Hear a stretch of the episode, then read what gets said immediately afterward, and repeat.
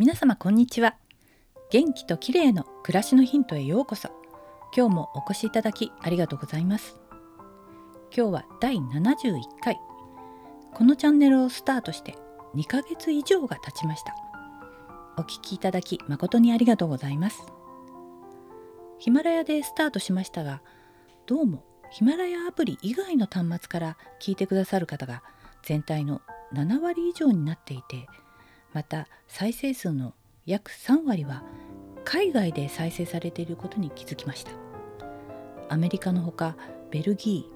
ーオーストラリアイギリススイスなどにもリスナーさんがいるみたいでとても嬉しいです。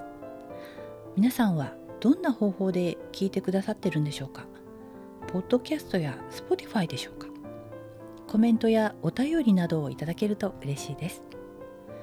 さて今日はアミノ酸のサプリについてです。アミノ酸というとスポーツや筋肉トレーニングをする人にとってはおなじみのサプリですよね。アミノ酸は私たちの体のタンパク質を合成する最小単位の成分です。人の内臓やホルモン血液などは20種類のアミノ酸によって作られているんですね。運動時には筋組織が破壊され体内のアミノ酸が大量に消費されてしまうといいます。私はあまり運動をしていないのでアミノ酸を摂る必要性を感じていなかったのですがジムで加圧トレーニングを始めたのをきっかけに運動前後に飲み始めました。飲んでいるのは必須アミノ酸の BCAA がメインのものです。そう言うとなんだかハードなトレーニングをしているみたいですが私の場合本当にマイルドな加圧するだけみたいなトレーニングです。それでも飲むとトレトレーニングの翌日に感じる体の疲労感がちょっと軽減する気がします。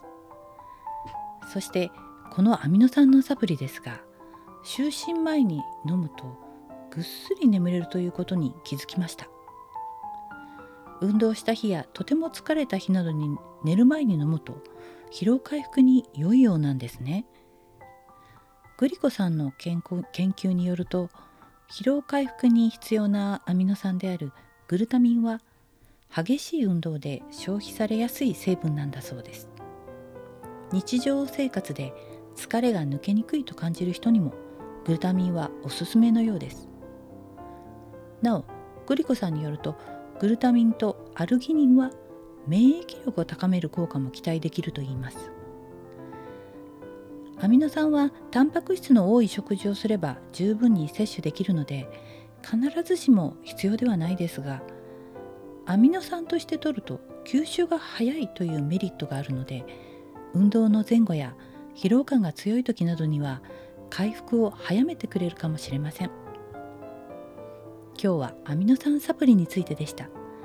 最後までお聴きいただきありがとうございます。明日またお会いしましょう。友吉ゆき子でした。